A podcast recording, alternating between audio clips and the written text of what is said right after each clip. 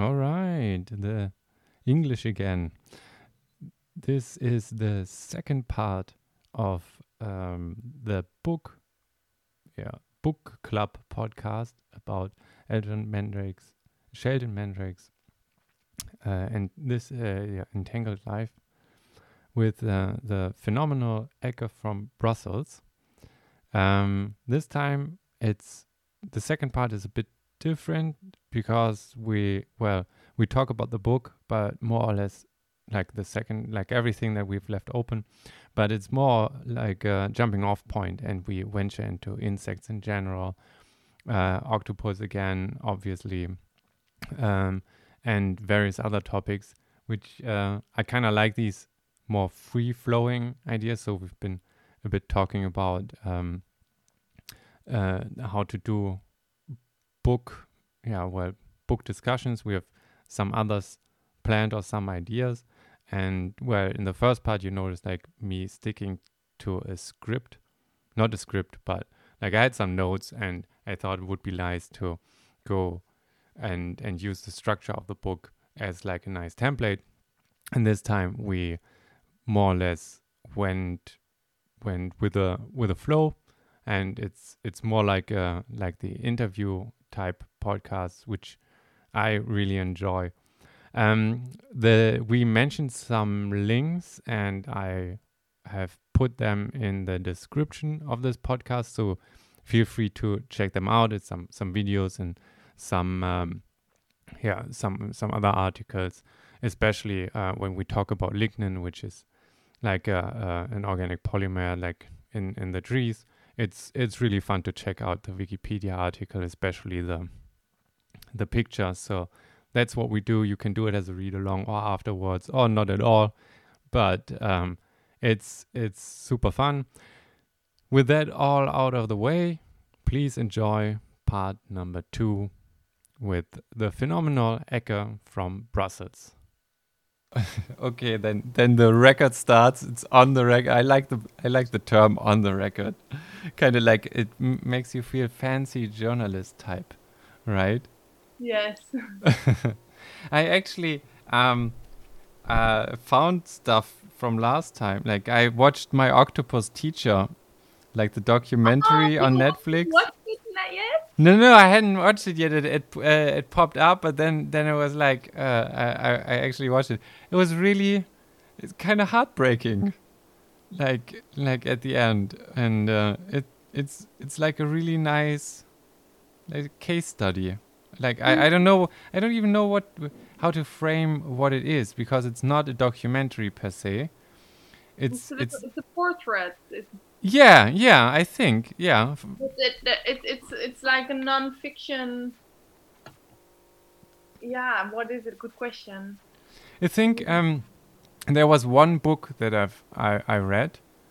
Um, it's uh, it was it's called A Fortunate Man it's a biography about one of the last like field doctors when medicine was still like an, on the countryside basically done by one person everything right like having mm-hmm. having the pharmacy and everything and that was more or less like a philosophical biography because the person wasn't famous also was still alive and it, it like was accompanied by photos and it was also trying to capture like why the person was doing it. It's it's an absolutely marvelous book. It's it's hard to pin down, but that's what makes it so amazing. Like a, a, friend recommended it, and I've bought it like three or four times now because I keep like giving it away as as gifts because I like it so much. But then I always like reorder some because it's it's just like a marvelous. That's what what the this movie reminded me a bit of because it is the same thing. It's like a like a biography or like mm-hmm. documenting like of this like octopus or what, whatever right but it's also moving a bit beyond it and like having this philosophical vibe to it and well it's very personal. It's it's very personal and and it also i mean even without i mean uh, very poetic. it's very poetic and i also thought that it didn't make you like over morphi is it anthropomorphic? Uh, Mm. I, I always struggle Nope. with. Yes, over anthropomorphize the, the whole animal. And the- Yeah, yeah, which I also found incredible that with this much of an emotional lens, you still wouldn't like jump over it and like like give it too much. Maybe it's because he never gave gave her a name or him. I think it was a was a she, right? He kept Yeah, referring to her, her, she- right? She laid eggs and then she Yeah, died. yeah, okay, yeah, that's true. And but maybe maybe that that was part of it, like the resistance of of the name. But but still, yeah. So so I watched this, and that was absolutely incredible. And uh, I tried to find underwater photography or art or artists specializing on it. I found some who do photos of waves, which are incredible. Like if the lightning is, is lighting is, is right, it look, looks like moving. I on love the insects. the oh yeah yeah the insects uh, micro sculptures. I think I should put a link in it because it's uh, the, you mean the micro sculpture one right from Mm. Levon Biss. This is what was your favorite beetle? I, I, I don't remember. There because there's like what I I'm fascinated by is the variety of them. Is Mm. is from from like prickly and like spiky to completely smooth, I round, white to like such a great job in like the collection. It's like if you have um, how do you call this? The um, the curator of the museum. yeah You know, comes up with like to um yeah like create an exhibition and and you need to think like okay what are we gonna pick who are we gonna ask yeah and I think they did a great job by selecting the, the species and, and putting them together, giving a really that's nice. a that's a good point. I've never thought about this series like this, like only focused on. Yeah, it's really it's curated. Yes, it is. It stands as a whole. You know, you don't have like well, there's then a bunch of them. They're a bit more boring, and this one really stands out. You know, because if it's like unbalanced, the whole. Um, The whole gets boring, right? If it's only blue bugs, even though they are- might be incredible, right? and they did it so well, like with bright colors, with more like the the sharp, edgy. Yes. weapon-like structure Mm, and more soft and more it was really balanced out which made it more you, you just keep on watching it because the it's like one the whole like the collection is also a piece of art so to say Yeah. Which I always thought is like a skill that is in becoming increasingly more important, like the the art of curation. I Mhm. mean, as a DJ, like that's basically your job, right? At the end of the day, you're playing songs from somebody else, but like the art is in the selection and the curation. And with the, the modern age of too much information, like having the information or getting access to the information is not the problem anymore, but like finding the right and the yeah the good selection is like the art form now, right? Like everybody asks, like, what are like Netflix series you can recommend or anything, right? It's never about how can I get access to it or do you have something, but more like what's a good selection of of it, right? So uh, yeah, yeah, yeah. It's like stepping back in my head. It's that is true. It is a really good curation as well. I don't know how much was basically f- what it forced, but you need to really good um, samples uh, or, or spe- uh, Yeah, I um, saw the video like with the guy from the museum yeah, about like finding the right uh, specimens to use Interestingly enough, just today a friend of mine sent me a video, a link from a YouTube channel um, called Another Perspective. Wait, I, let me try and find it for you. And uh, it has a lot of macro timeline. Uh, so there are like slime molds in slow motion or like mushrooms growing, but also insects in in in slow mo. Um, let's see if I can can pull it up. That would be now would be the time for like a vi- not video but like Joe Rogan style, a third person who's just the job is to pull this thing up and like like then you can watch it and everything. Uh, so now I have to do it as perspective um, on on the fly in parallel. But it's it's a really awesome looking. Oh, I have to. You know, the problem is I'm scared that the autoplay will what I was ruin. thinking, Hannes? Yeah. It's really cool if we. So I don't use Facebook, so this is not what I mean. But if there is a spa- like in Facebook, if we both have accounts, you can make like together a page or a group, and it's just us, and we can just post, Oh yeah. and then we kind of have like a place. To collect the links, you mean, and the Yeah, that there is a place with all the links and documents, and but I think it would be mainly links. yeah. you know now sometimes i copy them and i put them in a notebook but i thought that would be nice if there was a platform or a page That's a really good idea. I would where we connect them and then during the week if i think about something i post it there and it like a like, link, link share, whatever network, not not network. Like it, that there would be like a digital space where Yeah, like a Google Google Doc, but yeah like a google doc but but, but then but cooler, right? Like Google Doc sounds so boring.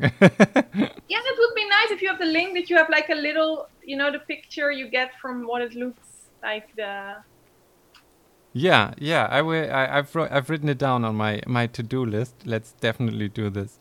But so this YouTube channel is absolutely gorgeous looking, and I found like now circling back to the mushrooms because I've also been trying to find nice artwork. Like once you've seen the Levon Biss uh, photographs about the insects, right? That kind of sets the scale for awesome nature photography, and it sets the the, the bar like really high, really, Really high. high. And then looking at other stuff, so I've been now really trying to to find something where maybe you can get a framed print out on the wall or something. And I've been trying to find stuff with mushrooms. And there is one guy called Stephen Axford who's who's doing a lot of pho- photography with with mushrooms, but less on an artistic focus and more of a documentation field work like Mm. citizen like what we talked about right? Like how could you as a citizen scientist kind of like new to the field contribute? And he basically after his career as a software development uh, developer i think he's now beyond his 60s or something. He just started doing photos of mushrooms and traveling the world and photographing like species nobody has had had seen before or something. And there's there's also a really nice interview with him online and uh, he has a really beautiful gallery of like unique mushrooms and you can see them. But, but it's un- unfortunately not i mean you always have the problem with the background for example with mushrooms right? You can't move them uh, somewhere nice or it's it's it's harder. He does some time lapse videos too where he puts them into into the did you did you find the video or Yeah, I thought it wasn't going, and I reloaded and it started playing. that's the that's that's always the the danger with like online chats or something when you like is it mute crossing your fingers because i'm now gonna like boil some I, water I- I really wasn't watching, but it, but it wasn't loading. I was just checking it, and then I was thinking that it wouldn't be right link. so I, I sent you the uh, Axford, the name as well, because it's nice to to have have this on on the radar. I think. But yeah, so so um. Did you did you sort your uh, Meldrake uh, Sheldon Sheldon Meldrake was my book ideas from last time? I'm I'm really curious on on your view and uh, I mean, we left off with octopuses too, but uh, um, I keep circling back in my hand to slime molds because I find them so incredibly alien slime-like, fascinating. I love this idea of like going fungal. Yeah, yeah. What does it mean to to you to like going fungal? What was your personal take on it? Like, well, I I love you just like with the going viral. You it, it, it's this metaphor that everyone understands. Yeah. Certain dynamics, and the fungal thing that's that's just a way more complex dynamics. But you feel it's really rich and layered and. Um, interconnected so, right like that yeah so it, yes exactly and how he also describes like you you know it's about the composing and the decomposing and the the, the two ways that they you know the, the breaking down and building up. It's it's like what is this hindu goddess that is about this you know the destruction and recreation of I, uh, I find that interesting that a lot of gods tie those concepts together, or like religions tie it together, right? It's always. I think it's a really ancient concept. Destruction and then and rebirth, right? Like that's the the same yeah. thing, yeah. Or um, the Egyptian god that has eyes look, looking everywhere, right, and speaks magic words. Mm. It's it's kind of like a good template for attention right like the highest form or the highest god is is basically just like attention. Yes. And the magic of words controlling the thing like last time with the li- uh, left brain right brain kind of thing. Uh, unfortunately that was in the the cooler part that was after the we stopped recording. But left brain but I, I talk about this all the time. But um, no. but but these these uh, like I, I really am fascinated with with uh, certain concepts that seem to like uh, pop up either unconsciously like through religious stories or narratives or something right even before we intellectually grasp them they already show mm. up in art right and and so i find find this and i like that i like the like coining the term going going fungal like making something more interconnected, inter no, not interdependent or mutually beneficial, right? Instead of just yeah, viral, right? The idea that everything is intertwined and the there's no such thing as an individual. The whole concept of an individual is disappearing when you read this book, right? It's all webs and networks and yeah, that's the that's the thing. But this is this is the thing with uh, applied science. I think that um, categories aren't as sharp.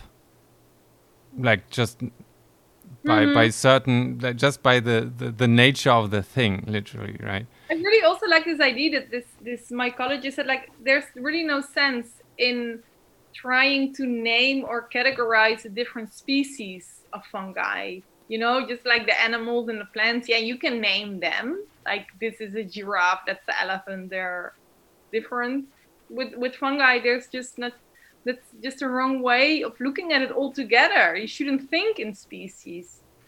Yeah but still like trying to fit cat categories i i still like the approach because it has uh, like like the category uh, edible non-edible. Yeah, it makes makes a lot of sense for example right? Or like trying to but i get the point that it's it's whatever we've found. I think with plants there's a similar problem but if you look at genetic code and the lineage that you can derive from it by similarity breaks down for example with bacteria because you can move gene fragments what was it horizontally like without mm-hmm sexual or asexual reproduction, just a bacteria can consume another one and like integrate the genetic code into itself, right? And well, and once you have this, even with like fungi or so, right? Then then the way we think about genetic code and how you can use this to splice everything in li like lineage trees, right? Completely breaks down if you have literally shortcuts between certain branches, right? That's that was my take take from it, where this like, yeah, one of the base assumptions doesn't hold anymore, right? Yeah, I mean, I I follow that the idea of categories makes sense, but it's like, you know, you used to put your mail in different uh, folders, like this is about this topic, this is about this project, and now we work more with labels. So they're not just in one um, folder but they have labels like oh it, it's related to this project but this is something researchable mm. or this is something i need to follow up with. And i can imagine that with the fungi you also have more like you know this edible non-edible that's maybe a bit simple but like certain capacities or you know it can deal with this kind of chemicals. It grows well in this kind of environment. It has genes for this or that um, enzymatic reactions that you don't try to stick them in boxes but think with the more like label like mind. Huh. I find it interesting how you how you view it because for me it's it's like I, I still want to fit them all in boxes, but I just like for me this triggers a recognition that you need to go you, more fungal. yeah, no, that you need a, perspective change, right? Like, like uh, the old type doesn't work, but there might be a new system that kind of like really uh, not slices, but makes it makes it easier to to like navigate all the the species of of fungi but we haven't found it yet right? You need a system to navigate for sure but this really straightforward like classification where you have branches and you know everyone has a fixed box where it's in yeah. that really doesn't apply or it's hard to apply it to the fungi and i like that. They kind of show us that we need another approach to study reality and deal yeah. with the world. It sometimes reminds me of this this problem if you have a continuous gray scale starting from white to black mm -hmm. and you fade it continuously through. Like once you plot this, you have a hard time drawing the distinction between white and black. Right? Because it's it's kind of like you get lost in the wrong details sometimes. But once you step back, it's kind of like you know roughly the two extremes. You you recognize that there's literally a gray zone in between right? And depending on how fast the gradient is it can appear as though there's a sharp border that you can use. And for me that always was the difference between like the the stricter sciences that's let's say for, for mm-hmm. especially math right? In math a category is sharp and precise and and, and yeah, definite. Like there's a number is either a prime number or it's not. There's yeah. There's never well, an edge case or something. And if we, if you if you think in applied science, category means the same thing, it will always fail because you will always find an unlikely uh, something yeah. that doesn't really fit. But that doesn't mean that like like if you zoom out a bit, like the the gradient is so sharp that it might as well be a sharp border, right? And be really useful for let's say 99% of the cases, and it's a good navigating map, right? But mm. really good, not perfect, doesn't mean it's it's completely useless, right? And I feel like it's it's really nice and fancy, like this idea of oh, let's just this teaches us that labels don't work at all, right? Like it always feels for me that it goes too far into the extreme of like like no boundaries when when trying to navigate it, right? But um, it's it's always an exciting feeling to see that, right? Like decon- deconstruction is the poor man's crea- creativity, right? it's it's the cheaper route to like you can't create something, but then deconstructing gives you the same intellectual kick right like but but it's it's uh, it's kind of like a conspiracy theory giving you an intellectual kick because you you don't do the hard work of proving yourself wrong and mm-hmm. deconstruction mm. gives you the same creative kick without actually having produced anything new you're just like oh let me let me question this boundary and like see you can peel it off or you recognize that you have never verbalized the arguments for this boundary right? But never having verbalized it or you not being able to like instantly recall why it's a good thing or how precise it is right doesn't mean the absent is true automatically. But it always has the same feel of oh i've discovered something new right?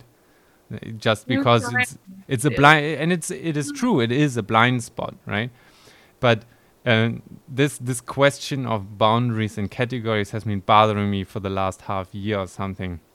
And that's why I'm so Like, well, I don't think there's anything wrong with categories, and I mean it's also not fluidity. Also doesn't mean that you don't mind getting lost and you don't need orientation points anymore. You know, it's about how you use it, how you apply it. yeah. You can make categories, but then what do you do with them? And if you like, how do you say it, sail upon them and you and and let them guide you and forget how they were made in the first place, you will miss a lot. And That's I think true. that is a problem in biology, and that that this helps to like this more label-like thinking than like fixed categories that you can be in one box. Well, really, the idea of a box, you know, and you're in a box and it's closed. I don't think that's really helpful. Hmm.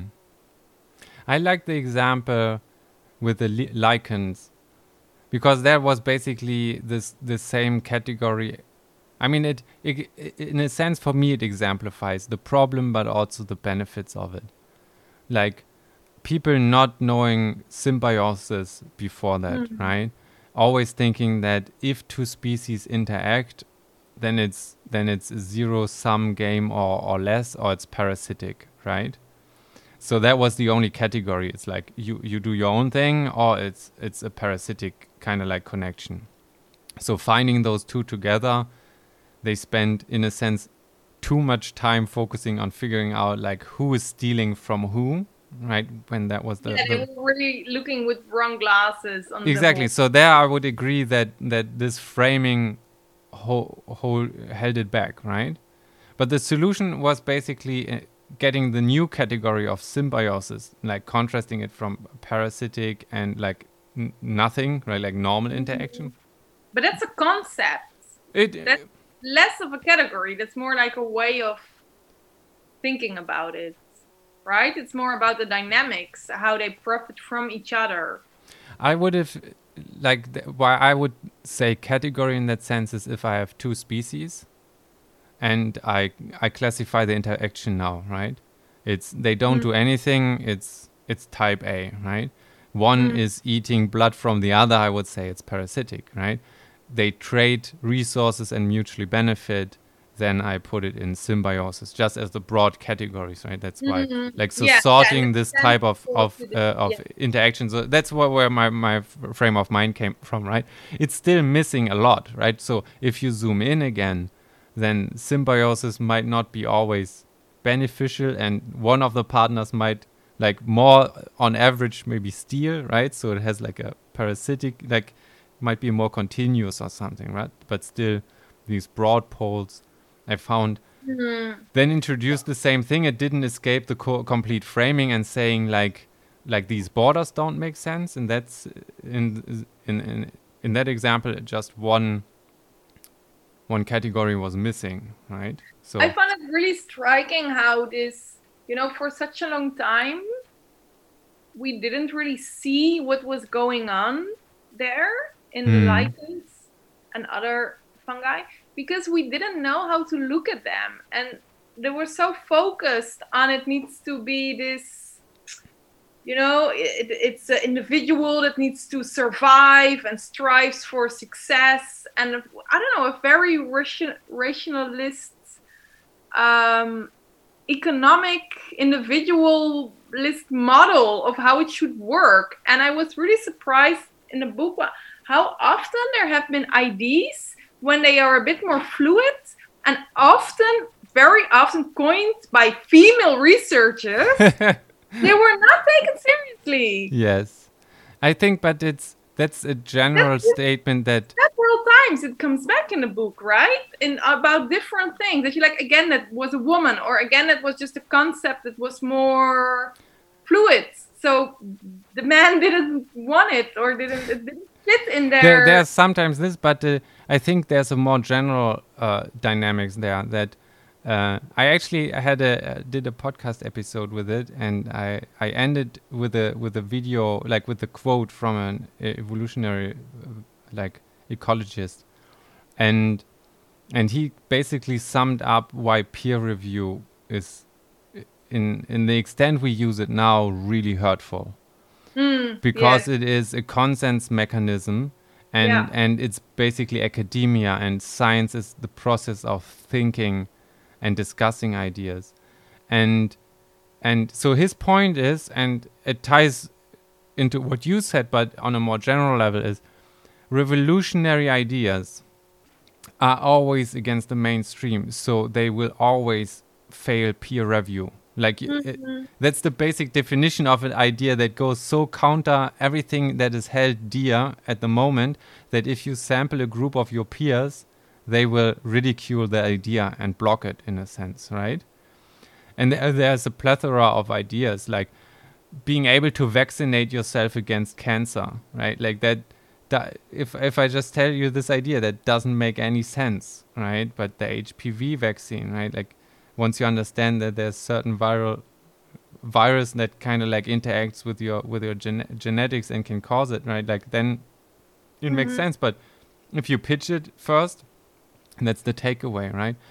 There's a nobel prize uh, now for a type of micro- optical microscope that um, can uh, visibly like you look at it uh, look at structures of about 30 nanometers which is factor 10 below the wavelength of the visible spectrum. So red is around i think 300 to 600 nanometers is the visible range right?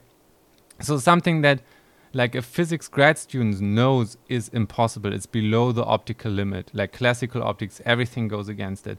Like that's an easy thing to throw out immediately and ridicule right? And because it's it's just madness like nobody in their sane mind would propose it. But the the thing it why it works is if it's in a biological um, sample you can you can basically attach molecules that you can excite by light. So you can excite them with one wavelength and and get them kind of like to, to throw off light with a different light w- wavelength. And the interference pattern that really like puts the molecules into overdrive to emit light can be smaller than the individual wavelength because it's an interference pattern right? And then you have physical structures on your uh, on your substrate emitting light that you can see and has has a spatial re- resolution that is way well below below the the the thought limit right? But that again that is the mRNA vaccines too That- right? like complex. it's it, the, the list is uh, goes on right? And it's always people on the outside clinging to I, an idea right? And then people use whatever they they can to also like we, we pretend that science is all about the ideas and everything. But ad hominem attacks are so common. Like it's it's a shark tank uh, in in colloquia or something right? Like people tear down the person and they're like oh that guy published this paper it's garbage everything is garbage. Some something along the lines right? So so being a, a woman or any anything that has a certain attack surface or can be like used especially back in the day all right right to marginalize not only the person but like also the idea right? Especially if you have something really new right? Like it, it goes against everything that is held held common right? And you're on the fringes so it's it's then used even against you because it sounds so ludicrous right like see that's why we don't let them in they only produce ludicrous ideas right Well, I, I, I follow what you say, and also that it's kind of inherent in, in a new idea that the uh, especially if it's revolutionary revolutionary like- means right like it completely changes still, your think thinking There is another factor. There is something of like historical. Um, how do you say it? There are, there are different times and different cultures and, Yes. and ways of thinking, and I think we come from some centuries with very. Um, you know, the, the, the approach to science it is changing, and the, When you the, say changing, the black what- and white thinking is they are getting more fungal. There are there is more eye and ear for um, interdisciplinary approaches and Yes. and more um, realization of, of how complex things are, especially like in natural sciences, like in, in biology and chemistry and you know, if now you come up with some like maybe it works like this, where maybe I don't know five decades ago people said no, it cannot be. You know, we have our rigid ideas of this this works, and now there's more. We have no idea how it works. Like I mean, I, I did my PhD on on complex systems, and complex systems in physics is is a relatively new branch that goes exactly into this interdisciplinary field. Like there's the Santa Fe Institute of, Mhm. of uh, complex, and they also have a really nice podcast, like a complexity podcast, and Oh. it's absolutely interesting because, um, I mean, at the heart of it, it's nonlinear phenomena, which um, are basically ultra rich, but really hard to grasp. I mean that what, that's what makes them ultra rich, and that's also the reason why we, uh, as a culture, have been obsessed with like divide and conquer and linearity and everything because it's actually like tractable, right? So it's kind of like looking like with the the lost key analogy where the guy is looking for the lost keys under the street lamp. Not because that's where he lost them but that's where the light is so he can can look for it. And it's kind of like how we've treated like this is the solvable part even though when it comes to nature that's the smallest sub like field of of like anything. It's it's incredible how far you can get when it's linear effect or like non-linear effects or interaction effects are actually just small perturbations and don't affect the main dynamics as much. But as soon as they I become like the main effect like everything changes. And then physics ties into biology into ecology into sociology. Economics is highly nonlinear right? And um, I, I like that too. Like this is is like new fields of research that are now being really like prominently um, focused on i think. Mhm. Yes, even the more that that's the the next level question thing. Do you know Langton's Ant? Lang- Langton la Langton's Ant. It's a little toy model of a of an ant. So an ant moving on a chessboard or like a checkerboard, right? no, I. Don't It's know. it's a mathematical model. So so the ant is basically if it's on a white field it goes to the right. If it's on a black field it goes to the left. Right? Like just to the left, mm-hmm. rotates again. And then when it when it leaves the field in it, it inverts the color.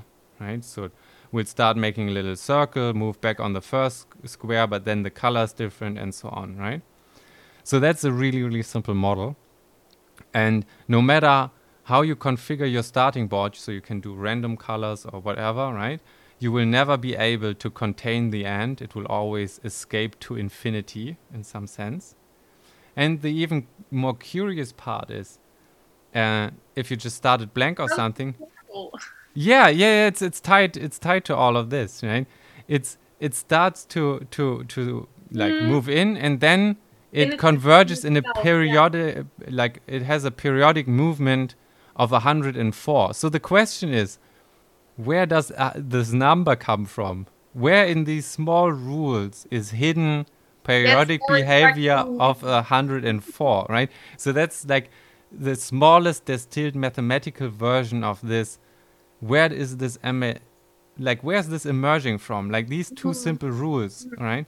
And I kind of like the term for it, like the reverse and like Langton's ant problem is like if I want the number 107, what rules do I need for this that I easily like also Get simple, right? Like imagine a world where we have solved this type of fundamental understanding and problem, meaning you can basically design ants and then they build you a structure that you want because of these simple rules, right? Like a, a different house or something, because you've reversed engineered it and broken it down to really small interacting rules that work, right? So I think there's so much amazing deep stuff that is like on the same level as like the theory for everything with physics or something Mm-hmm. like when when you tie out uh, cosmologics thing. I, I like the idea. It, it reminds me of like the importance of composing as well. In Hmm. science or in general, we are really schooled to to think on a linear. Let's go forward. Let's Yeah. make things. Let's create things.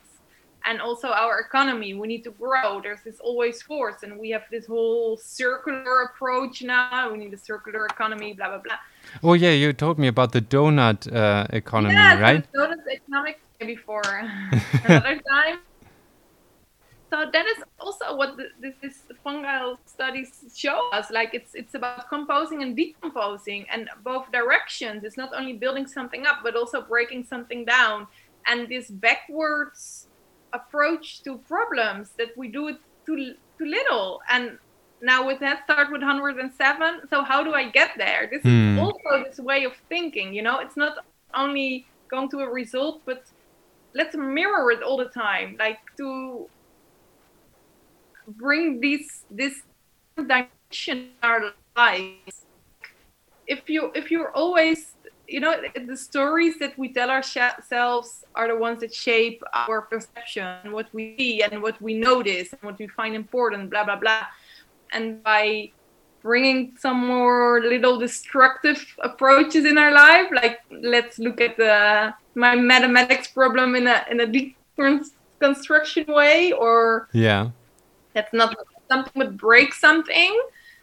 I, I like this psychological idea, like to have a more balanced approach to life in general. It's not only about creating things, but um, also breaking down things. Yeah, or like um, seeing, seeing it, notice it. That it's like it, it's about what you say, what we said about these gods, right? yeah. You need you need the, the destruction and then the rebirth Hmm. and um, things come and go. Yeah. For me, it's like it, that's the language I grew up in, and so I always like also the mental models I have is all physics. So for me, it also feels like when you were talking, about, for example, let's say the uh, different types of of work or like companies that we have, right? Like with this always growing as a society, right? That it feels like phase transitions between different kind of like structural compositional phases, right? Um, there's an as an interesting book called Reinventing Organizations. I don't know if you have you have you heard of this? Like, I I had a phase where like familiar, but I think it's just a term people coin all the time. I think it it, it I don't know if I know the it's book. it's one of those like um, no rules rules books of, of the Mhm. Netflix guys or something that made made the rounds, especially in in like the my circle of like let's say manager friends or something like people who, who like manage work groups or like like uh, CTO co- company stuff, right? S and and it uh, it's it's super interesting. It it reads a bit like a long TED talk, right? So it has it has like this. It's for me a little bit more like on the on the marketing. Oh, these are so cool ideas, like pitch type thing, and not about dissecting why does it work or how do we think it does.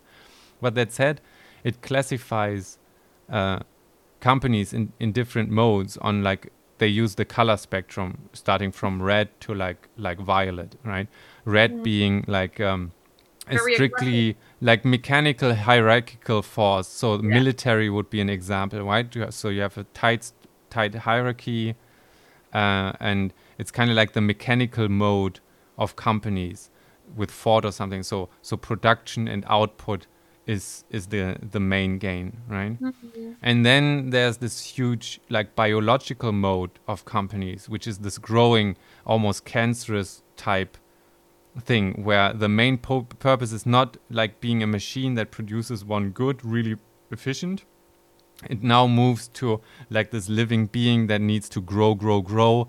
Even if it changes, it cons- like Nokia used to sell rubber boots. Now it's it's cell phones, and it will be something else maybe in the future. But the main purpose is growth, right?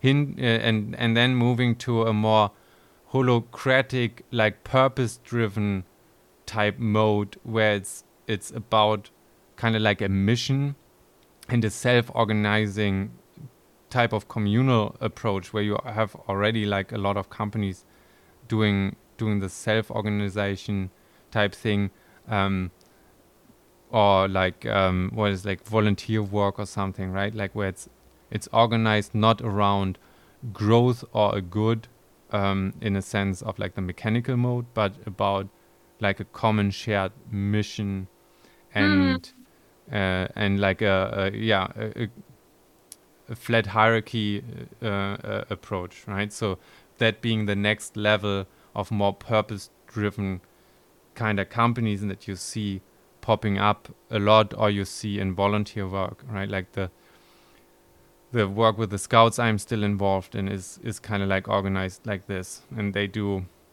We volunteer in like these huge huge events where it takes like a year of planning and it's like a full week of wh- whatever. And it's all managed by volunteer work just with a really small slim skeleton core crew that is is Hmm. actually paid. And it still works and it works because it's it's really keyed around a value system in a sense of this is why we do this. Every decision is linked back to the kind of like the mission you have a shared understanding right? You balance it.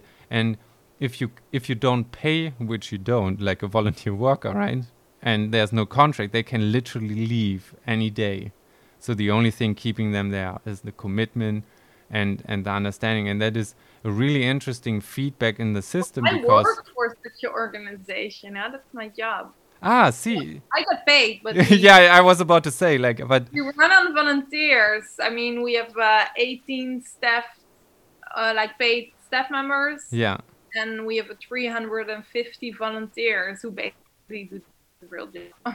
see and and i imagine that works because you have a clear mission yes. and and a clear vision and you know exactly why you do it everybody knows why they do it and if you do a decision you have to argue by tracing it back to the mission not by saying well but that's just my opinion and we do it like i say right No, exactly right but but this is this is what leads to a completely different type of organization where for you it's also not important to grow right like not on all costs if it if it fits it fits if if the size is, is yeah, we would reach our goal quicker because the end goal is basically we don't have to exist anymore because what Yeah. we strive for is like accomplished. But Like- what I mean is the focus shifts between the the purpose in itself is growing versus if if if uh, this is the right moment to grow, you will do it. If it's not, you won't. And but it's never the the main driving decision or anything. There's there's a different setup. So I see a lot of like shift towards this also being ve- uh, like yeah moving more and more into into the like companies or something i think startups in the early stages are organized like this. Like just automatically it's a small crew right? The pay is not good as people believe in the Well, common it often starts with good ideas. yes and- yes. and but the, and the the art is how do you scale that up so you keep that spirit right? And you reach the the size. You said how many people do you have? 5000 6000 No, no, no. Uh, smaller sorry I, I 350. 350 but still 350 uh, 350 it's way be above dunbar's number right hmm so you've reached already a societal phase transition i think dunbar's number is 120 that's how many social connections you can keep in your head which means trust systems break Mhm. down and once a company reaches Uh, roughly that threshold communication structures break down you need different intermediate hierarchies or, or anything but but the normal way you can do it in a startup completely fails so One bunch. No.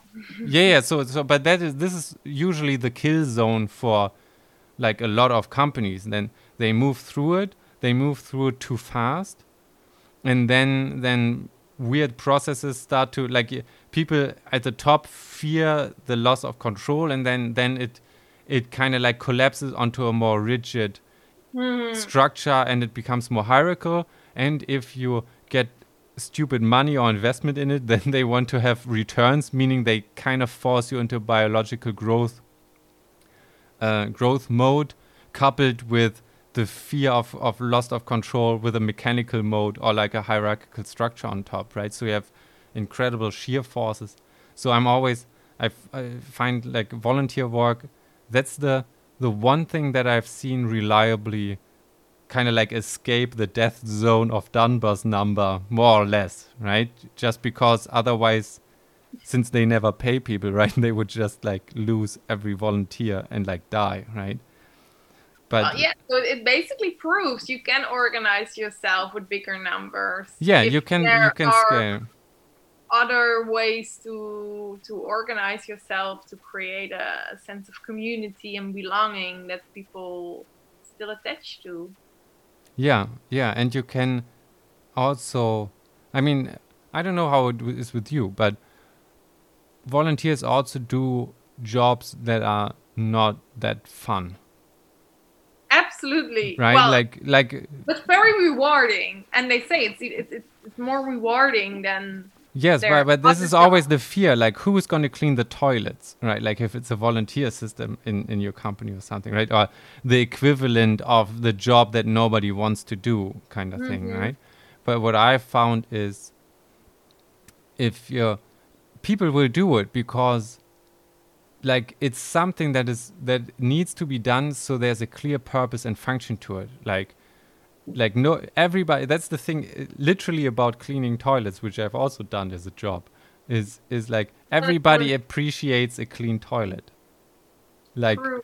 it's it's like it's really rewarding in that sense especially if you have a a, a community around it that that actually like works on the same goal and they like just show the appreciation for okay cool right? Like this i really like that we have clean toilets. that's how you frame it. yes and and so i find i find this is like i don't know what what do you uh, what have you encountered like not tricks but uh, mechanisms that seem to work really well where you work that tie into this community organizing or your observations so far or is there nothing Well, special What I think is really imp- well, what is important or matters really a lot in our context, I think, um, is our training um, program that everyone has to go through, hmm which is very um, how do you say it? Like everyone fought, went through the same thing yeah it's almost like a military training but like then in an emotional way like everyone everyone went through boot camp day. yeah well it's it's okay um, maybe it's a bit exaggerated but there's something true to it i mean so It's a Okay, shared so- experience, right? Which is So, oh, really, re- really yeah. nice. Like, I and my dad, as little kids, went on the same school trip uh, destination. Yeah. Like, literally, because the state owned, uh, or st- I hopefully still owns, like a vacation kind of like school thing on, on an island in the North Northern Sea. So every school would just like book time there and do a little class trip. Like we are in the north, right? So it's not too far off and it's it's kind of nice. So my dad and I, we have literally been been in the same building at around like the class. bonding and it's yeah, just the idea. It it's kind of like nice to have something that connects you through time and space and ties you to kind of like the same same experience, right? So there's something really like I I totally get what you mean, right? It's like a yeah so with our training we have a very pretty strict or tough uh, selection procedure yeah, um so then when you can start you know that's already like well i'm in I And made it. The idea is whether you're gonna survive those months, Yeah, and then and you know because people do fall out, um, and then you know then to have made it is such an accomplishment, and then you're like welcome to this. It's a bit like a cult in a way, but it's like the healthy the, the healthy aspects of it that actually work. You know. also filtering out like we've seen that when i was at axa still and we did um, kind of like we had a little assessment center type for the data innovation lab right and it, Mhm. it was like a tough tough coding challenge take home thing which i'm not too sure if it's if it's actually that that good of a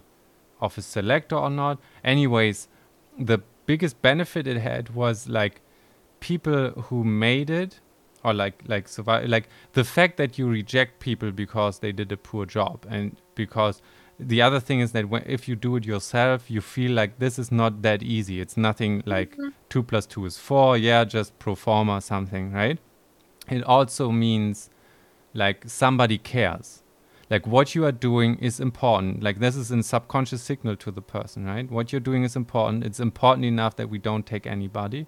If you're not fitting that's that's too bad. That doesn't mean you're a bad person or anything. It just means that for what we need you to do that doesn't work. And if you you fit in right perfect um, what you have to offer and how you approach it actually works for us. And here and people are like similarly minded right? Like they they had the same challenge but they overcame it and, everything. And i found that this with the task had the the biggest it basically like motivated people even more to like um to to yeah to to not to work there but to just like a spiritual kind of fit right? And that's really i think that is really really important and you should in doubt like you should be well well accepting and hiring but really uh, quick to fire right? Like slow to hire quick to fire i think is the the best approach to to like doing it because hiring the f- the wrong person Well, then you're really proud to to belong to that group. Yes, and also group dynamics, from my Mhm. experience, are really fickle things. Having the wrong person in there for just a week or something can seriously steer everything in the wrong dynamics. And if you're not quick to like cool it down or or cut it out or something, it's it's it's really not healthy and it's it's way more efficient to be understaffed for longer than to be at the right staff level with the wrong person for the dynamics Yeah. because then you have a toxic team if you wait too long and you you get get a replacement or something you've ruined you've poisoned the well like the whole team now is dysfunctional right so Yeah, it it, it it's I, it's now for several minutes. I'm thinking like, oh, I mean, I'm reading about all the, you know the books on the biology and thinking Yeah. about all the systems, but you know, my own job, I should approach the organization also as an ecosystem. yes yeah that needs like a healthy environment and and all the system dynamics also occur there on on personal levels on the interpersonal on the it's Yeah. it's highly interconnected like for me that was the the jumping in point into these these the systems thinking approach because Mm. i've been always like obsessed with data and measurement and like the the big question is like why do like 80% of these big data challenges or like endeavors fail or even more machine learning too right and the more I've been thinking about it, the more it's it's always in the, the dynamics of the teams and the incentives and and like different parts of the company not actually wanting or being incentivized to basically not wanting the solution or, or like data and thinking about data is also a lot of like a communications problem, right? So Mhm. the key of it failing for me, so so far as I've been able to track it down, is exactly where you say it is in the interconnectedness in the ecosystem of the whole thing. Meaning, if I want to solve it, it's not a coding problem. I don't need smarter server solutions or something. It's it's the yeah the the com- community software, the culture or something where you have to basically design incentives to work together to see why people are behaving the way they are, right? And Mhm. in a lot of senses, they are all really smart and they are doing the optimal thing. And the fact that you don't think it's optimal or it looks retarded and stupid is um, because you don't understand the problem detailed enough or all the the little forces acting and interconnected tangle things uh, properly enough to see why this is the, the the proper solution. Once you spend like six months working and it, in it, you see why it always converges to the solution you've already seen because there's so many hidden forces sometimes acting on the problem, right? And and so yeah. Um, Yeah, there's a lot of this hidden um, solving going on. I liked also the idea in the book, what he coins in the end. I think that it's like you, people don't come up with an invention. Sometimes it's just to memorize hmm. well. Yeah. That and it's also like you know there is this unconscious rotting in your head. You know this this digesting of all that you've seen and done and it's more about looking at the right way or taking enough distance that Hmm. right ideas come to mind Yeah. And so that's it's also a more pass- passive and humble approach to how do we need to solve things and where does knowledge come from you know? It's also you don't need to create new knowledge. You don't need to create a solution but there is it has been there. You have been working on it and and you need the right focus to solve it. This, I, the idea that I've heard there is that uh, the term genius referred to, like in, in ancient Rome, more like a spirit that would visit you. Like you weren't the genius, you were visited by a genius. And the it's more or less a modern concept that we tie to the ego, with the Mm. false pressure of like, oh, I have to create. Like I've I've read that, that's really the ego-minded world that we've been in yeah yeah there's a and that is changing which is super interesting There's a there's a, a good book like by Steven Pressfield, the the War of Art is what it's called. It's like short stories about like how to tackle, like how to be creative, uh, like- break through the blocks and win your inner creative battles. Is uh, is the what you call it tagline of it or like subtitle or something, and and that's also um, going back to the idea of being the vessel a muse moves through yeah. rather than being the thing that creates. Exactly what you said right? First of all it leaves removes the pressure.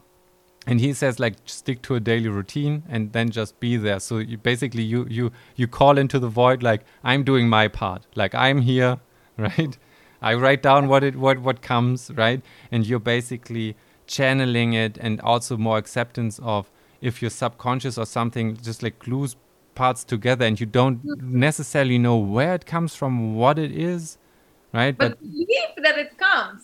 Yes. I think that's really key. I'm a big fan of i don't know we've been talking about it about the artist way of julia cameron that's that's still in my backlog like i i uh, I haven't read it yet. Like I've, I've, I, that's one of those books that is on so many reading lists. I, I think. well for a reason i can tell is it good? Like, yeah well for mm, for me it was a life changing um, Oh. experience to work through the book and uh, oh, work through the book. So you did exercises too, or yeah like it's a 12 week program actually i haven't finished it yet I- it's a 12 months program where it takes. for me but i mean it's it's like this it's late 80s or early 90s it's like Yes. yeah you know this very american let's have a program of 10 or 12 weeks and really focus and then you can make great progress progress. I think it, it, it's just as good to take it slowly and work through it little by little. But anyway she claims that um you are responsible for the quantity and God is responsible for the quality. He will take care of it. And she also said, like, yeah, you know, I talked about God a lot in this book, but you don't need to believe in it. You can you can say it's crap. It doesn't matter. It will work. that's super anyhow. interesting. Because because Pressfield does the same. Like they all invoke kind of like a higher spirit. I actually have it printed out. Like he has he has actually. Wait, where is it? Um, Well, I had to think about it because it was, yeah, really close to what you said. Like, you just be the vessel, you just be there, and then the quality comes from comes from elsewhere. Yeah, so he has from Hom- Homer's Odyssey uh, a little paragraph that he kind of like reads out as like a scripture Well, share it with us, Hannes. Hmm? We're listening. again, I didn't, I didn't like. Share it with us. Yeah, like I, I don't know if I'm, I'm that good of a reader, but uh, and also maybe you can help me understand it a bit, like with a with the sto- story, because I, I'm not sure I completely understand the text itself, but it's still, it's kind of like. Uh, it's it's nice. So it, it goes like uh, so it's it's from Homer Homer's Odyssey and it's it's a call to to the muse, which he kind of like in a Mm. sense ritualistically calls out to the higher spirit of like I'm here, right? Use me kind of th- type thing. So so it just says, "O divine poesy, goddess, daughter of Zeus, sustain for me the song of the various minded man who, after he had plundered the most innermost citadel of hollow Troy, was made to stay grievously about the coast of man, the sport of their customs, good and bad, while his heart thought all the sea-fearing ached with an agony to redeem himself and bring his company safe home. Vain hope for them, the fools. Their own witlessness cast them aside, to destroy for meat the oxen of the most exalted sun, wherefore the sun god blotted out the day of their return. Make this tale live for us in all its many bearings, O muse. So it's kind of like it, it's invoking the story of getting sidetracked and lost and hoping to be navigated. I think, right? Like it's kind of nice. So, but this is this is uh, it goes exactly in this like asking for God or the higher spirit or the Mhm. the quintessence, the the the greatest good, in a sense, or the the the highest form of beauty, right? Which might be an, a more modern proxy for what what God is or God could be, right? Like That's- like uh, like whatever. I find find myself like being an atheist. I don't know what your religious take is, but like I grew up not being baptized and Mm, yeah, me too. and and also like so so the the way i approach god is i think how i imagine religious people approach god like i honestly ask myself the question like do i believe that there is something or like like a god or something and then i listen for the answer and it's always a no that comes back like i can't explain it but Always says no to you. yeah anything but it's just just like there's no there's no doubt in that sense and i imagine that for religious people it's the same but just the answer is different Yeah. it just a yes comes back and there's no no explaining it either way it's just being honest about what you you you just get confirmed what you were expecting, basically.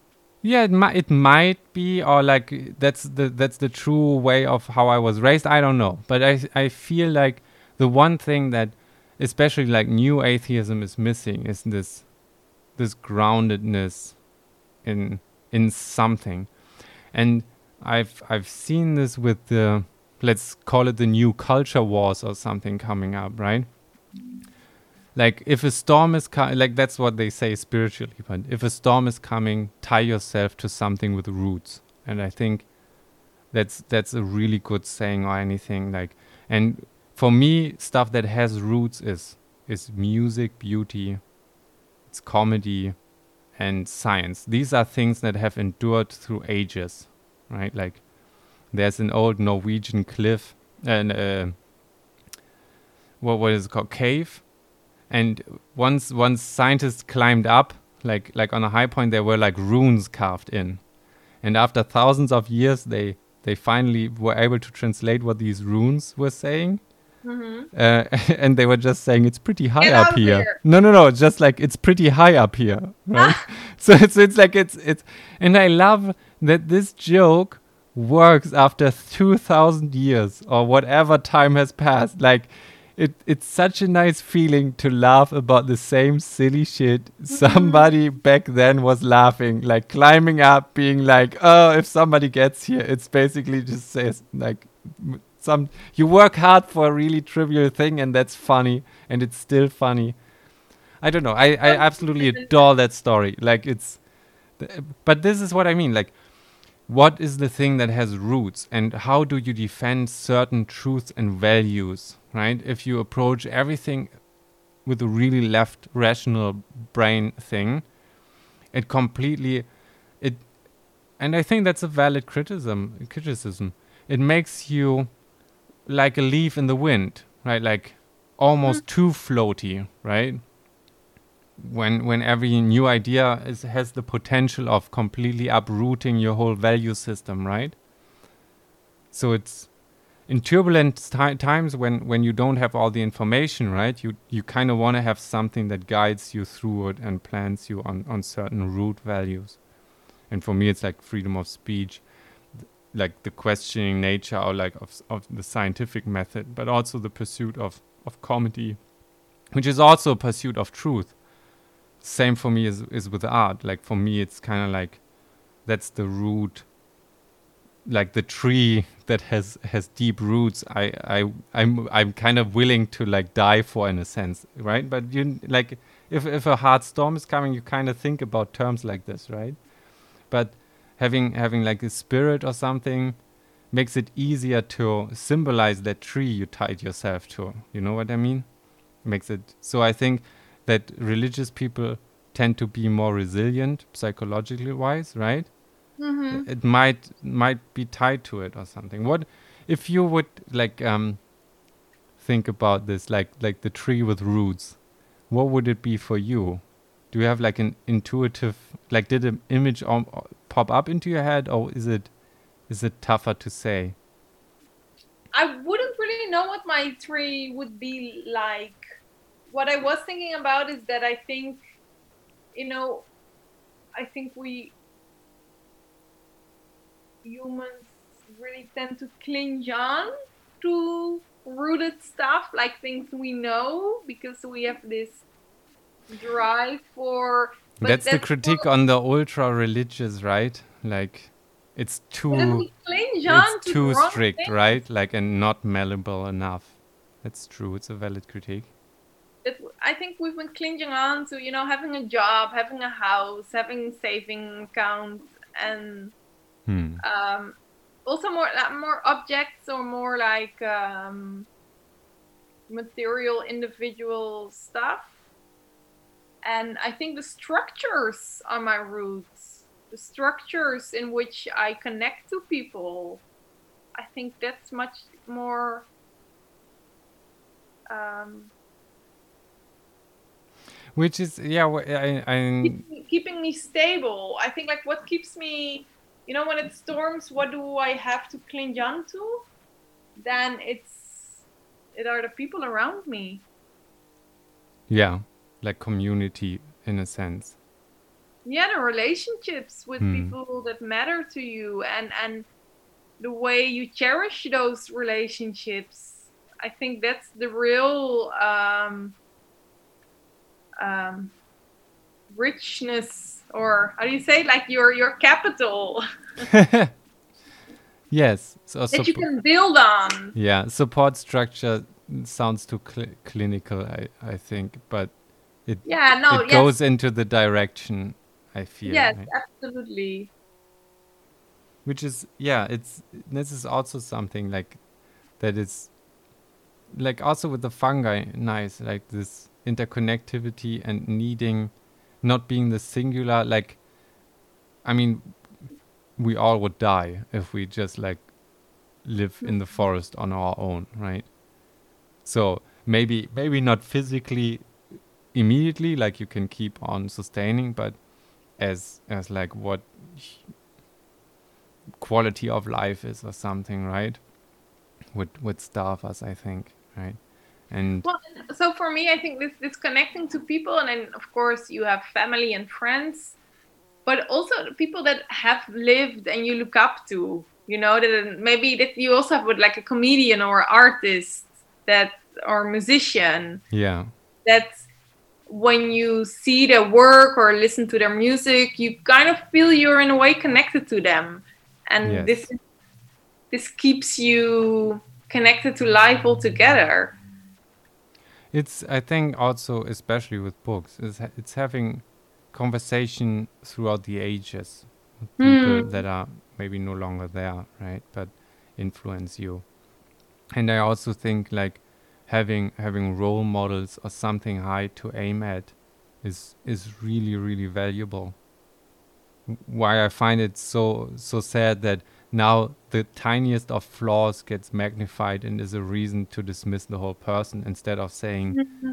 like let's focus on what made this person great and try to see the ideal in it right? And try to shoot for it. Because there's always something you can find that is not not cool and good to emulate but right like as you said right like having a star or somebody right? Like that's why they say don't meet your stars because the danger of you finding something that is like really bugging you might ruin the whole thing which is not even a bad thing i think. Like having an idolized thing to shoot for Hmm. is is a is a powerful driver right?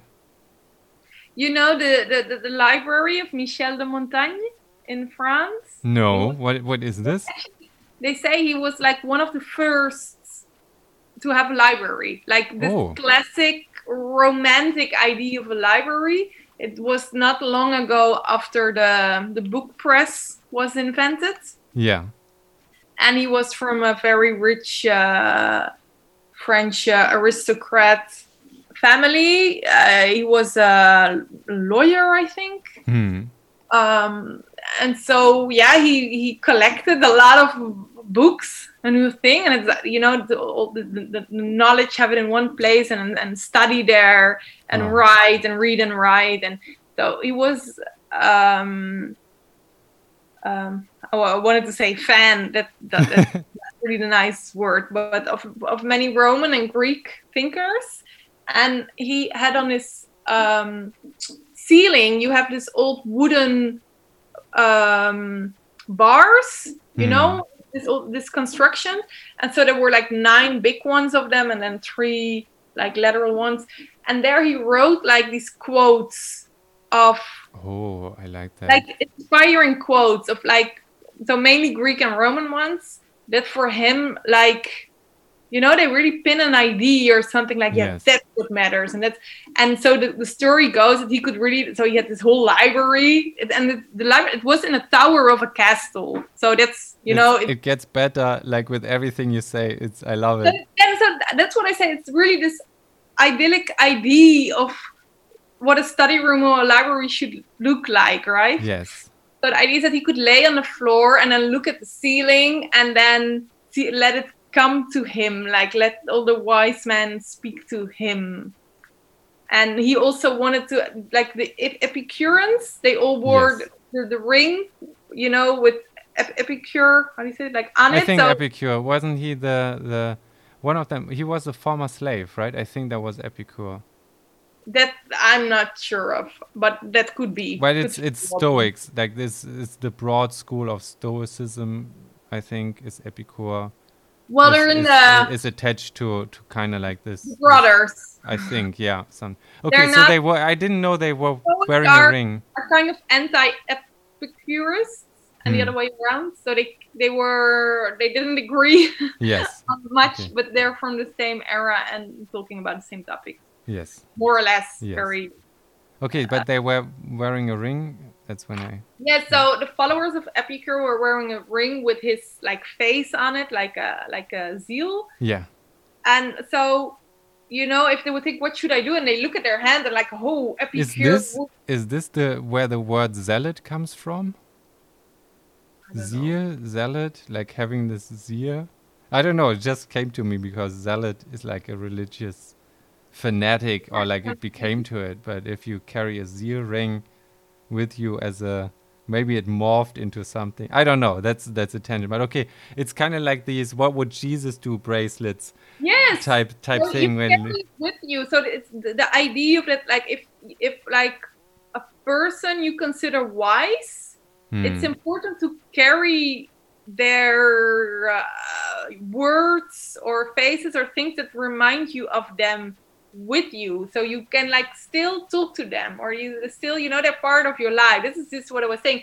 You know to have this connectedness connect uh, connectiveness um Which is also, now that I think about it, a nice, nifty trick to, you know, like uh, this Kahneman thinking fast and slow, where like he classifies it as system one being the fast, intuitive one, mhm. and system two being the more expensive but like cognitive uh, uh, analytic thing, and we do a lot of heuristic things in system one, and Mhm. also a lot of irrationality in there.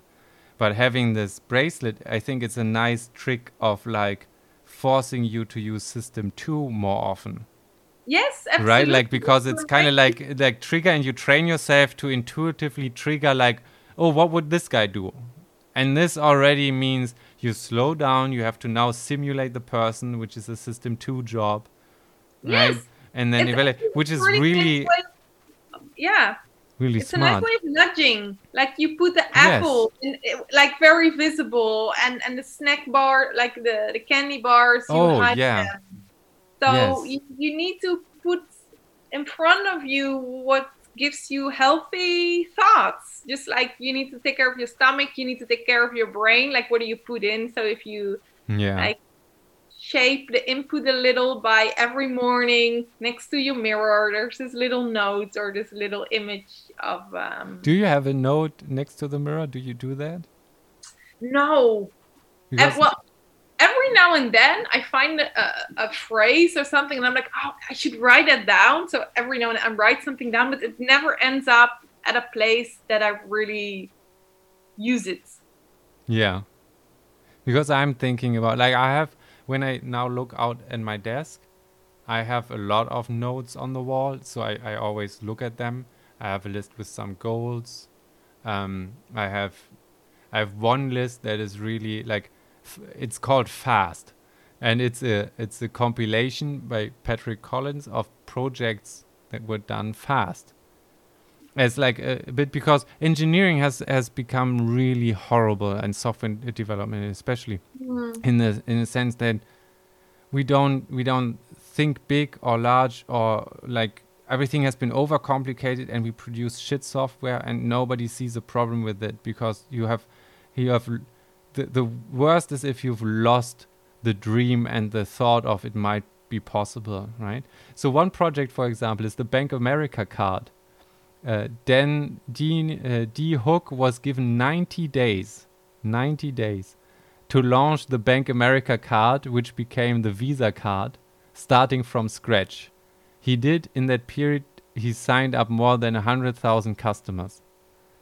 So just so right that's now, hanging there now in front yeah, of that is hanging there, like like right? li- so. I read it and it's like no excuses. Like you can in 90 days, somebody from where we are talking right now, launched with 100,000 subscribing customers, That's Visa how the card. Visa card was launched, basically. That's how the Visa card was launched. Yeah, yeah, that's what. I, yeah, exactly. That's that's what. yeah, I, yeah, but that, that, that, yeah, that's crazy to imagine. What year was that? Um, uh, it doesn't say. I have to look it up. Then uh, 80s? I don't know. Maybe. Another thing is um, the P-80 shooting star. Uh, Kelly Johnson and his team designed and delivered the P-80 shooting star, the first jet fighter used by the U.S. Air Force, in 143 days. So that's the first jet fighter, 143 days from let's go and here you can fly that thing. 140 days, uh, 43. Um, another thing is the Apollo 8. Um, on August 9th, 1968, NASA decided that Apollo 8 should go to the moon. It launched in December 21st, 1968, 134 days later. 134 days to we have some rockets they went to outer space let's land that thing on the moon it's it's so unfathomable now and that's the scary part like how come like the time between the moon uh, like the, the first space flight and the first flight ever like the brother wright right is shorter than the time from the first space flight to today. Like we had more time than than than humans had from we've we've just flown 100 meters across a field and now we're in space right? And and we ca- we haven't done anything in a sense since well we have done a lot right but that's that's why i have this list there it's kind of like it's this no Oh, yeah. no excuses right like that's that's the, that's one of the it's it might not be the the psychologically healthy list like breathe or like feel good or it's like positive thinking. It's more uh, like an ambitious thing of like uh, don't accept that it's, it's slow or Don't like yeah yeah right? Like like this is we've like all the other thing that i try to like the, the, the accepting the truth that like the generation of of myself for example when it comes to software engineering and programming right is worse than 30 years ago. Like i just can't hold a candle to those guys in a sense. Even though i'm more productive than they are now because the tooling and the ecosystem has scaled up. Hmm but one guy had like three weeks off vacation and he wrote the first like a, an operating system. He, he was like oh I, I realized that I, I already had a compiler. I only needed a text editor and a basic See, system. Not invention, remembering. yeah. And and then then he just did it. I wouldn't even if you give me three months even writing a, an operating system on on that level where there's no graphical user interface or like same hardware right? Like the exact same job. Impossible for me. Like i have no clue what to do. Like this is not a, a, a happy like i take the weekend off type project mm-hmm, which it mm-hmm. it was for people back then right? Which is it's it's sad that that it has kind of come to like i've read you the the the dates right like it blows blows your mind hearing that that's that that was even possible that it was attempted like somebody set these goals right? It feels like now it would be oh we need at least two years and then after two years we have another airport that's not working in a sense right? Like if, if you look at like i don't know. But this is this is what i um i have. N- another thing that i wanted to ask you is what are your role models or like do you have person throughout history or something that you admire Haeckel, I think, being one. Haeckel is definitely one. I for a long time I have this idea to to have you know like this family portraits on a wall that you have these little photographs, Yeah. nice selected, like a nice uh, curated wall of Yes. far aunts and close brothers and um, that I want to make it. And then it's like, who are those people? But then they look like it could be people you know, but they're actually like old famous scholars that Ah, okay. you know that, that have to have a little like Montaigne like idea of you know they're they're with me or I want them to remind me of what is important and what you should strive for and get you get you going. Who would be on your short list? What what names do, did you have in So mind? Do you have well, them? Haeckel would definitely be on it. Um, von Humboldt would Yeah. be, I think, an, in the middle. Um, I really fell in love with this guy. Um, Aristotle. Hmm. Um, you know that the octopus was his favorite animal. Oh, I didn't know that. Really? That is cool, huh? That is that is really cool. amazing biologist. They say actually it was the first and still one of the biggest biologists ever. Oh, I did not know this. Yeah, that's he basically invented. Well, he, he invented the whole idea of like the, this classifications of, of Nice. subjects, right? Yeah. Um, but what he studied, the amount of species he studied, and how he, you know, back then they thought that hyenas were hermaph- Hermaphrodites? hermaphrodites. Hyenas are super weird when it comes to uh, like uh, I think fe- it's the only species where the females have a penis or something. I think, Oh, so they don't have a penis. or like it's an enlarged. What is it, vagina or something that looks like a well, penis yeah, or so that's something? why for And so it doesn't- time they Yeah. thought that um, the females also have a penis and the males also have a vagina. And so back in the days when Aristotle was around, the Hmm. people people used to say, used to think, I don't know, that like one year they do it this way and the year after okay, do it so the other way, and this is how hyenas reproduce. And then Aristotle was actually the first one that just took a close look and thought, no, that's not a penis. That they they just have really big anal glands. ah, okay, it's These glands kind of give a weird idea of, of, of I don't know organ stuff happening there. But he studied it well and said like, no, that's just a vagina in the females and that's just a penis in the males and that the other thing that's how the glands look like and that would make sense and yeah. so a really systematic rational approach um, to studying And also how an does the evidence look from down there Yeah, and it's also an evidence based approach. Exactly. Which was then really new. And if you read about how this the hyena is now just like an example but there are many examples of like species that back then there were just these stories and interpretations and this is Mm. not just stories went round. You have written i mean from other scholars back then there are a lot of notes where they write about um, they explain how um, how systems work in nature Mhm. and Aristotle like, no, that's nonsense. Let's approach it this and this and this way. So the there there's there's this author that basically claims that he invented science. I think there's something to to this being the the origin uh, of a lot of frameworks that we deal with, especially like uh, well, the Greek school is still kind of associated with this logical thinking about stuff versus mm-hmm. empiric empiricism. So in in physics, one one famous physics professor broadly categorized physicists or, or, or scientists in the Greek and the Babylonian schools, being the Greek one. I think the the best example would be Murray Gell-Mann, where it's you have a nice mathematical framework and classify uh, physics with this, right? And the, the theory Mhm. framework and the beauty of the theory framework is is what people strive towards. It's kind of like this Greek or like the the the, the non-empiric version or uh, uh, but approach, right? Like Aristotle wasn't so good with the Greeks, and he went to Macedonia because the Greeks they were all about the beauty and the poetry. yeah, and blah, yeah, okay. blah. So then And that approach is much more systematic and and more um, empirical. and that's the, the the babylonian one where it's like it's it's about figuring out if if if you can model it with clay and it gives you a good uh, example. That's what they do.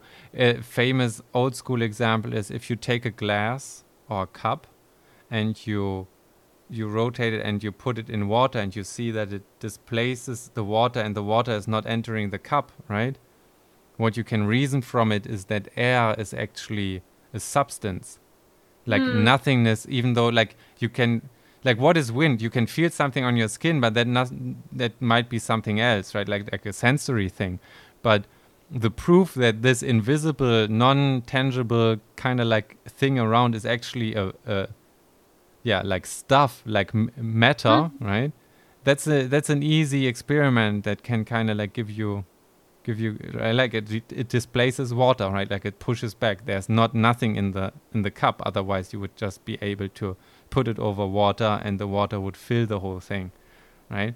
That's more like the babylonian in that framing um, approach right? Which i which i find to be really really fruitful and it's uh, yeah i didn't know that it it might have been tied to aristotle but um, i believe that like in that area like a lot of these really big like systematic studies of nature and logic Hmm. like you derived and ways of basically uh, re like formal logic and reasoning and and stuff like this aristotle is is a nice one to put on the list Marcus? Aurelius would be on my list too. ah okay yeah he's also i i try to read a lot of like uh, these Ah, Lucretius. Sorry, and now I. look Yeah. what so who's that Lucre- Lucretius? Lu- Lu- Luc- i Lucretius? that's the name i've not heard so uh, before so why uh, how where Well, do i need to place it He, he was an, an, a naturalist um, who wrote beautiful poem, well, poems. It's, not- it's, you you- it's not that's just the way people wrote back then. You know, Yeah. it's not like he wrote poems. No, just the, the scriptures, like the the texts he left behind, are in in in this form, in this shape yes but it's um oh let's read it another time let's, let's dive into it who, who would be on your wall Hmm, that's that's tough. Um, I I've always admired, but like that's that's typical. If, if, like for physicists, I think Richard Feynman is is one one person that is up there, who's like his playful approach to to to questioning like physics and how how he did physics, and also this more empirical approach of like your theory can be as nice and beautiful as it is if it fails the experiment it's it's not used like it's Mm. garbage kind of thing right like the the the re-emphasis of the experiment being the touchstone and the true like the point of truth for for nature is something i really uh yeah admire uh in in in this approach. I think who else? Um there are um ah yeah it's it's a tough one. There there are a lot of people that did stuff that that is really impressive there's von neumann computer architecture and and fermi is f- brilliant brilliant approach and and ways of thinking um euler and gauss are like titans that I'm really fascinated with. I think at one point, one quarter of all math publications were coming from Euler. Like he was just like, they started, I think, naming theorems by the second guy proving them because otherwise everything would be Euler something, Euler something. just, just this, the sheer, the sheer power of it. Uh, Ramanujan is uh, is one he um, he's uh, in India. He he comes from India and was a harbor worker who taught himself math, and and is he was like an I don't know if savant even even captures it. He absolute. I don't know if if genius is something that visits you with good ideas. He basically had like a super straight pipeline into the mind of God or something like the insane stuff that They he really liked it up there in his head.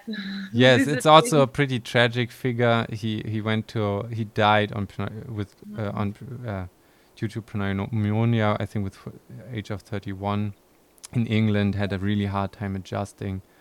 Um and the other funny thing is that because he he learned math from textbooks like school books too like that's that's the amazing part is is where it's like with this fast list or something where where it's like with simple resources i'm i'm my own limit not the not my resources. Like i had the same like textbooks or something like where addition subtraction or something. I didn't think about infinite sums and like what happens does it converge and like try to seriously investigate it but like he did. And um yeah so there's i've actually printed it out on the wall. There's a picture of the riemann zeta function which has been like it's a weird weird sum that is tied to the prime numbers and it's really mysterious and it's one that's the it's it's tying back to one of his his studies. That's why he's he's in the name. Uh no no, uh, no he worked with it. He proved something. He's not in the name. Riemann uh riemann is um and uh it's it's one i think that's the hardest math question or one of like there's the np equals p problem but riemann zeta function has has like non-trivial zeros. Uh, so it, it is zero at, at some some values in the complex plane. And the claim is that they all have an imaginary part of one half. So all all the roots or p- puts it like places of zero lay on this this root and nobody has been able to prove it and it ties in into an exact formula for prime numbers into a lot of other stuff and it's incredibly hard people have been showing it numerically till billions or something but this i'm trading off but stuff like stuff like I this i like the idea that if I now think, hmm, that sounds really difficult, that it's kind of soothing that also mathematicians find this problem a bit difficult. it's it's absolutely stunning like I'm what just laughing with myself. and and so so these are um these are uh this is this is stuff that like like I've been always admired like f- but still from the from the physics side. I'm I'm there are some other stuff that that I'm blanking on right now, which is embarrassing if you have like heroes and can't remember their names in a sense. But this is this is um, where my brain is always going, like the the physics the physics heroes that you had when you like when I obsessively studied physics. So then then that's that's the that's the stars you want to kind of like shoot for to to right like in in the in the hopes of maybe landing somewhere near it at one point with some idea or something. Um, so I I found yeah this this would be I think my list.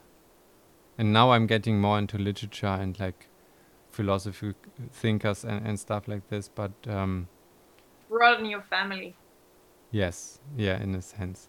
So I've I've been reading a bit Seneca and and and, and, and old philosophers, but it's it's not reached the part of the old obsession. Like that's why I'm not like having like okay this name Mm-hmm. is, is on my list or something uh, like this.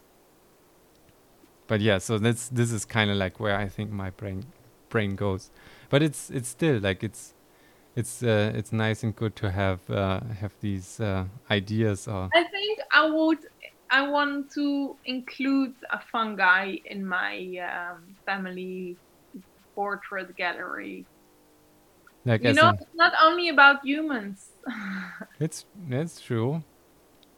Like uh, what I uh, I've always been fascinated with was the idea that um, carbon, iron, and heavier metals are like bigger atoms down the line, right? Mhm. Which we need to live, especially carbon, right?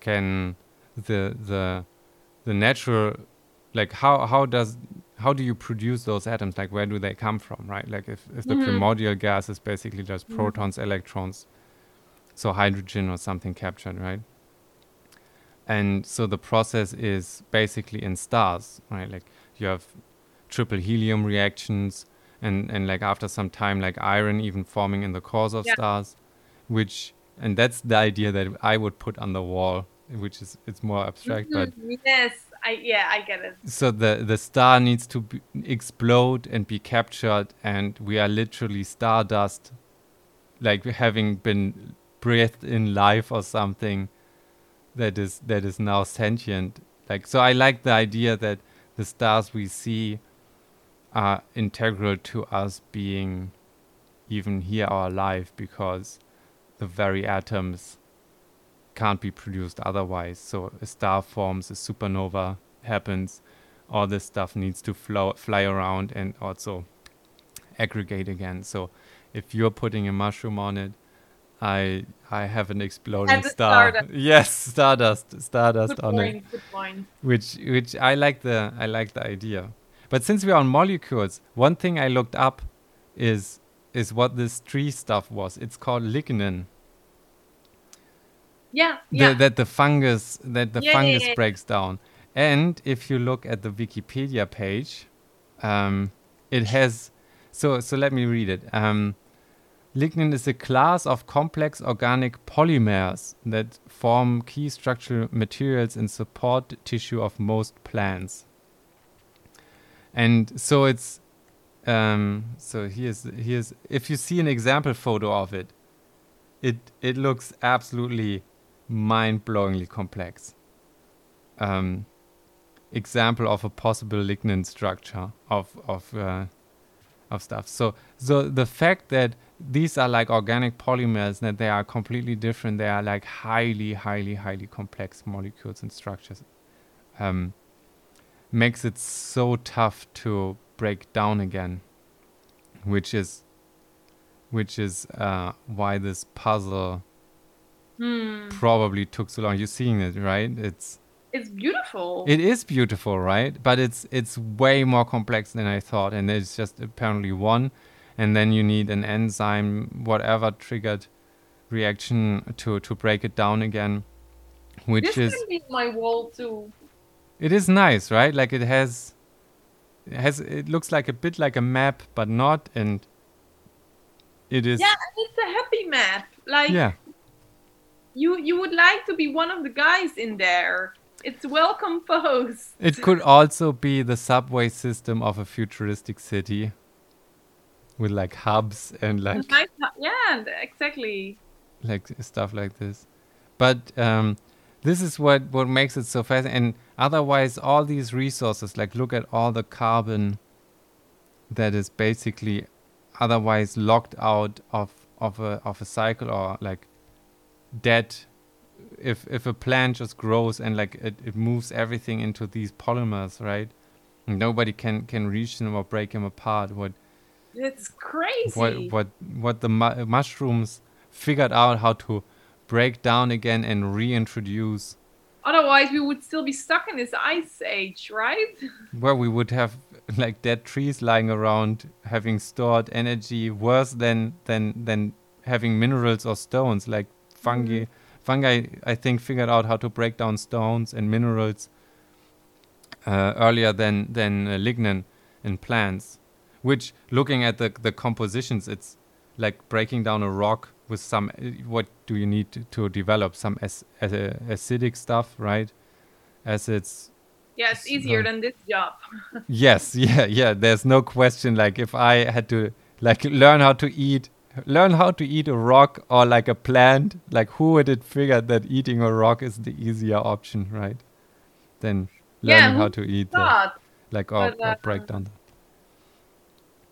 which I found like absolutely, absolutely fascinating. Just looking at at what what this thing is, and it's it's also like w- when you do paper, it's it's one of the things that is is really like hard to like chemically break down.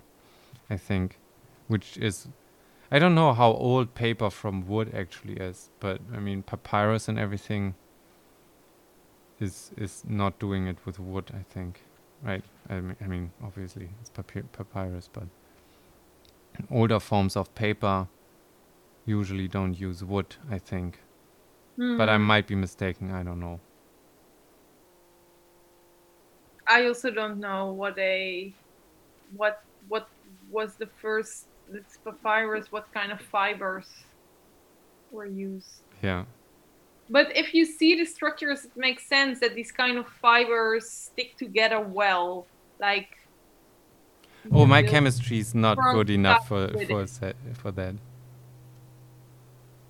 um, Like, how would you? How do you see this? That it, that it's uh, just because of the shape, or yeah, I don't know. I'm also I'm not a chemist. huh? protein folding is is a is a tough problem. Like, uh, some physicists try to approach it. It's um, I think what AlphaGo. Oops, I touched a wire. Um, what AlphaGo is doing with their engine, like the AI guys, they they use it to for for protein folding. Like if you have have a molecule like this, or like a more complex protein molecule, one is the chemical composition, but then the physical structure in 3D is also really important for its function. yeah, yeah, yeah. and absolutely. predicting how it forms is non-trivial and having a theory of how like in what like how how the Hmm. structure forms and how different structures can form from the same base molecule and and everything um is is i think uh, also a, a super tough problem but anyways well, I Yeah. got um, for our mushroom project, which I'm still kind of like. Yes, I wondered did you get your grow box? I haven't gotten a grow box yet because I'm on vacation for two weeks now and not not at home, so I didn't want to order it and then maybe miss it. Miss all it- the fun. yeah, and then it just staying staying somewhere or like I not having it properly set up, so I'm gonna order it uh, in, in in in some weeks. But I already bought. That's why I, have it here. Um, Paul Stamets' book, "Growing Gourmet and Medicinal Mushrooms." I have the third edition, which is is quite big, as you can see. Cool. Can you show me the cover again? It's uh, you see it. I will move move back a bit, so I'm. It's kind of like one of the growing Bibles I've I've found, and it it uh, details basically for most mushrooms, like everything, like um, what to expect, how to do it. Wow. Did you see the website, Sheldrake, what he did to the book? Oh yeah, yeah, yeah. He grew, he grew them. The, he actually grew the gray oyster mushroom on the book. That's the oh, exact. That's the one that that I'm growing, or like uh, uh, I wanted to grow. When I first saw the paper. website, I thought it was photoshopped. I It was like, looks so oh, good, right? Like I don't know how. really Ma- good. That's too pretty, like, but well done. You know, makes it sell the book. Good job. And then I got back to the website. I don't know for what, and I suddenly thought, I think it's real. yeah, yeah. It's. think I see. I've seen a video. Of, Growing out of his book. it's because uh, they can break down paper. Like I've grown. I've grown that same mushroom on old Amazon book boxes, like the cardboard. yeah, you, you told me. But yeah, I was. It's just. I understand you can grow mushrooms on it, but then to have it in such pretty composed way, you know, it's looking so perfect. I didn't know mushrooms are pretty imperfect. It's it's For me, it's like messy, you know, messy and dirty, and they don't grow where you want them to grow. It captures the imagination, right? Like seeing a book a mushroom grows out of that you can eat, and you literally being e- able to. That's what fascinated me, or still fascinates me with mushrooms. The concept of soil having nutrients and you can eat something, you've, you're so accustomed to it. But but coffee grounds and wood and like weird stuff, you're like, that that doesn't seem to have nutritional value at all. Like, so how can something that grows on it be any of any use for me? Like, no, right? Like this transformative action of moving a book into something you can eat. You know that in China, the pig is seen is considered as a really like high value animal. Like if you go in, in many countries, they see the pig. Ah, the pig is a dirty animal because it's not picky. It eats dirt, it eats shit, it eats Hmm. whatever. So like in the Middle East and in India, and you know, Hmm. the pig is a dirty animal. In China, you know, having different glasses, looking at things a bit differently. The, the pig, that's amazing. A pig, you can you you can give him shoes. The pig eats old shoes, and it makes perfect pink meat out of it. Yeah. Yeah. I like that idea. Also, you know and it's like the transformative Hmm. capacity that is that is a way other uh, way of looking at it and saying like no this kind of this kind of cow it, it's very picky it only eats this type of grass and this kind of you know then it's well I like. I like the idea of it transforming and making more stuff accessible to us than than we would have on our own in a sense.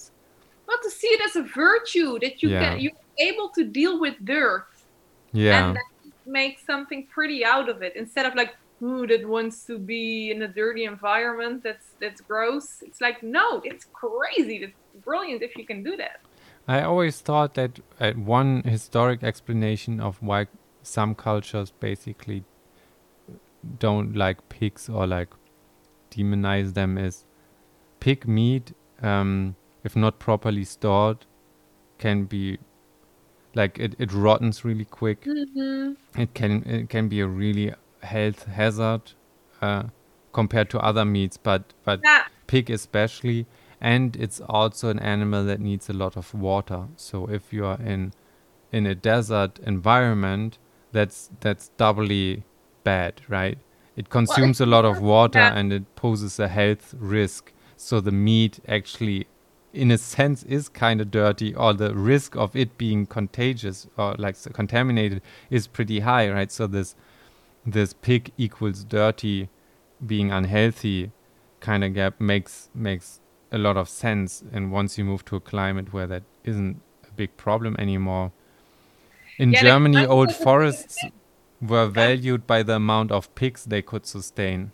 Like wood didn't have a didn't really have any that big of a value but oak forest or forest you would measure like how many pigs can i actually feed with the mm-hmm. acorns or anything in it and that's that's how valuable the forest is right? Like so the- the pig being the the most central central thing.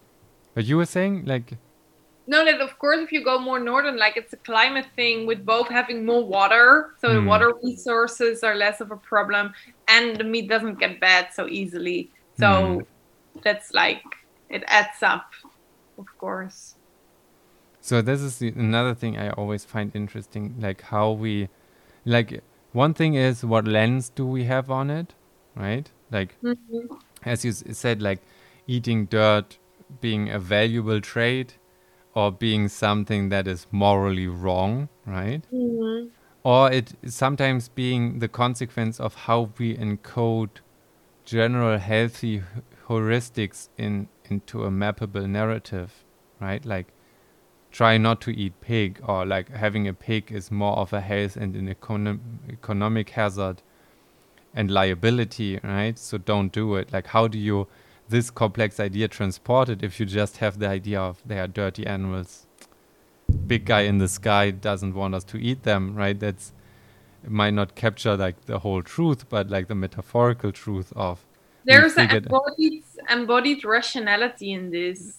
some something right like but once you Yeah. remove it and that's the danger we, we touched on it earlier right once you remove it from its rationality it becomes stable in time but that's is like that's a good thing and also a bad thing. Mhm. and once it's detached from the rationality too much you you lose basically you've thrown away the key of changing it again right? Like you instead of having having to reason it you you make it a lock and a key and then you throw like you only keep track of the lock like the detached kind of like narrative. And once it's it's been going on for too long. You you've lost the the key and don't you don't understand anymore. Like maybe everything has changed right? Like now for example a pig pig meat in the supermarket is there's no regional problems in a sense anymore right? Like it's safe to eat everywhere.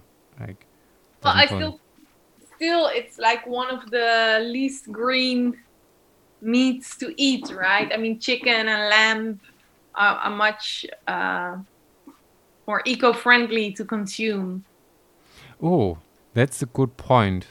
I've I actually to be quite honest, I have no idea how to even place meats on that scale. Like intuitively I've no I've no idea. the infographics that show you what is the impact. So there, there are different indicators. You have like the water consumption, but also the methane um, outputs. Ah, okay. um, and then the it's amount- protein produced per per whatever, right?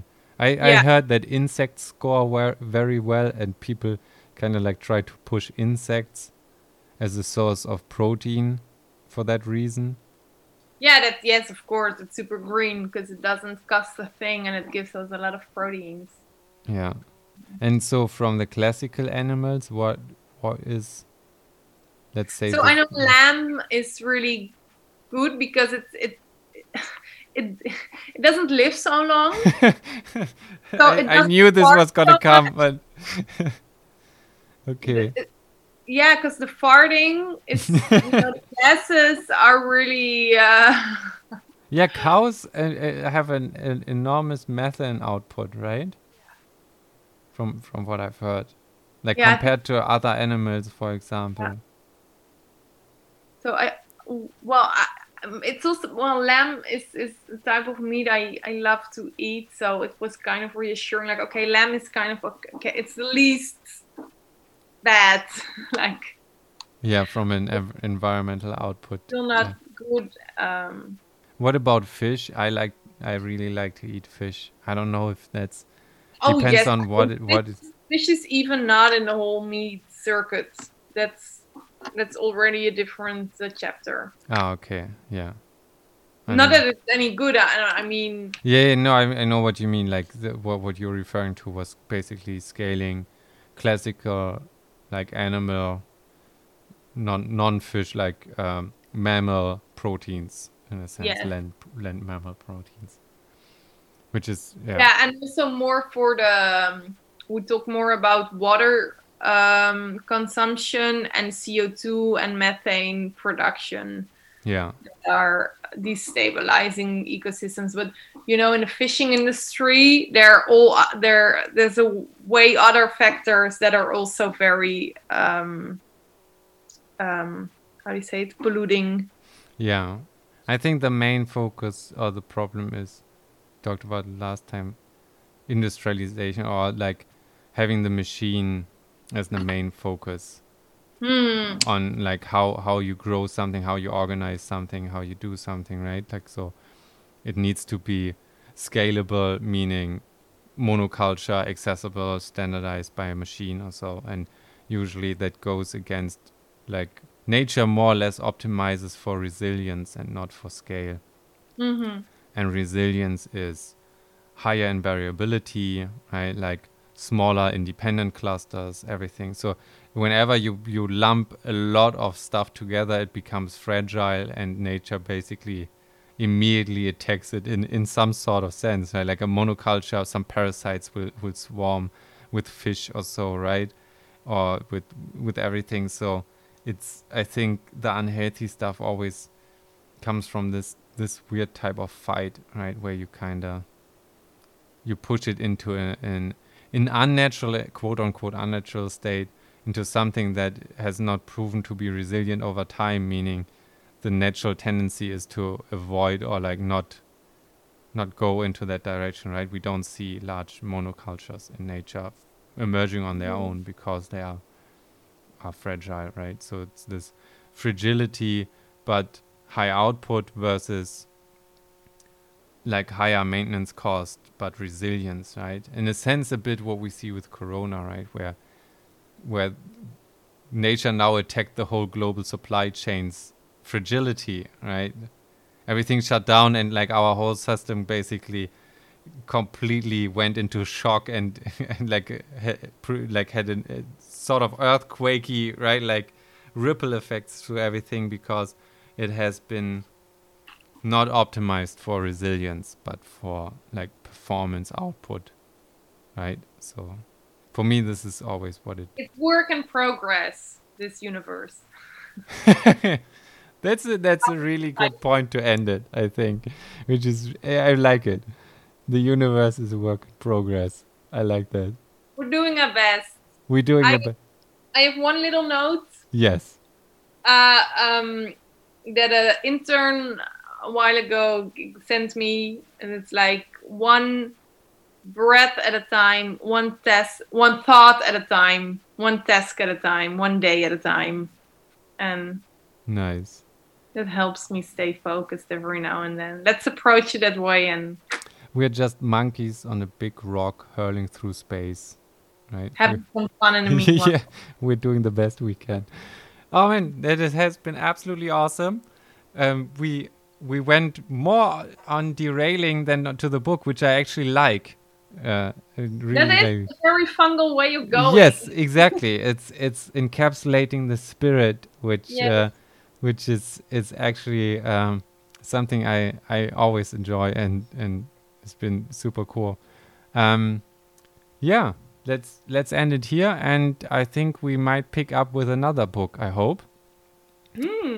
Hmm. Yeah, I have some in the pipeline, and uh, let's see where this is going. One one task, one book at a time, one idea at a time. And that is it. I hope you enjoyed our podcast. Um, please tune in the next time. All the while, drink enough water, have fun, enjoy life, and read a good book. Bye.